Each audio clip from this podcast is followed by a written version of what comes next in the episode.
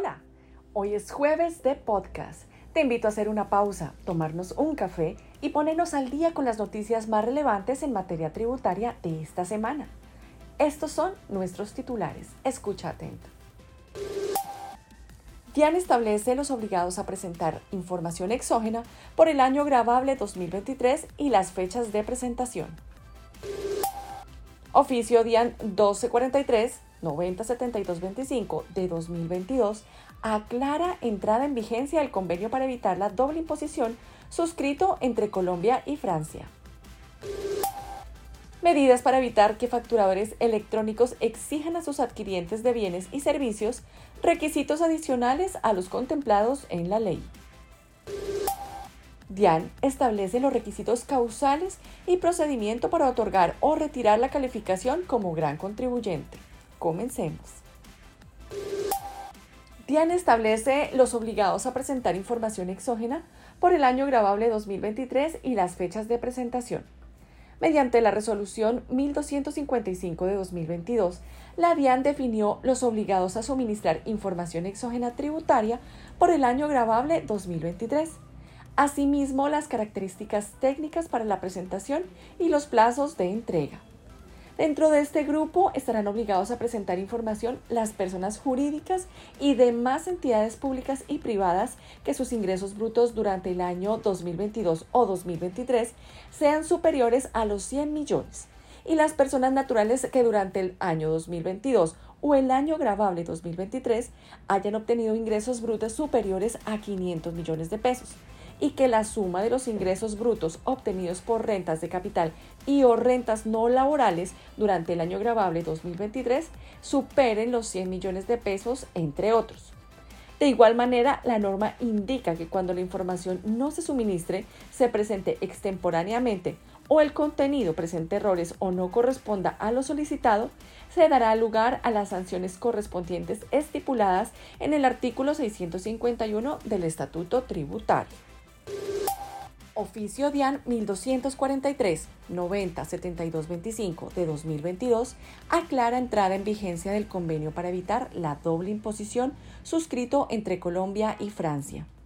De acuerdo con lo expuesto en el CDI entre Colombia y Francia, su entrada en vigor inició el pasado 1 de enero de 2022.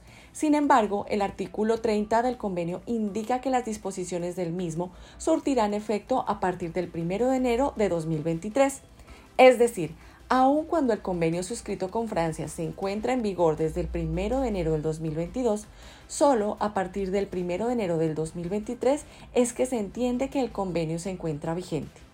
Por tanto, cuando se realicen pagos a Francia únicamente a partir del 1 de enero del 2023, podrán aplicarse las tarifas de retención contenidas en el CDI y será solo a partir de dicho momento que podrá informarse en los renglones correspondientes 51 y 76 pagos o abonos en cuenta al exterior a países con convenio vigente del formulario 350, declaración de retención en la fuente. Medidas para evitar que facturadores electrónicos exijan a sus adquirientes de bienes y servicios requisitos adicionales a los contemplados en la ley. La DIAN emitió la circular número 0007 de 2022 como medida para evitar que los facturadores electrónicos en el ejercicio de cumplir con la obligación de expedir la facturación electrónica exijan requisitos adicionales a los previstos en el artículo 617 del Estatuto Tributario y los artículos 11 y 29 de la Resolución 42 de 2020. Dicha circular establece que los únicos requisitos que pueden solicitar los facturadores electrónicos al adquiriente para la expedición de la factura electrónica de venta o documento equivalente es la información correspondiente a apellidos y nombres o razón social y NID, sí que para ello se debe exigir la exhibición del documento.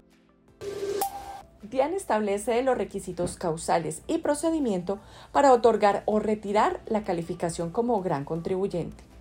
Mediante la resolución 1253 de 2022 se presentan los requisitos causales y procedimiento para otorgar o retirar la calificación como gran contribuyente, con la cual se derogan los lineamientos establecidos en la resolución 105 de 2020. De acuerdo con esta, serán calificados como grandes contribuyentes aquellos que cumplan con al menos uno de los siguientes requisitos. 1.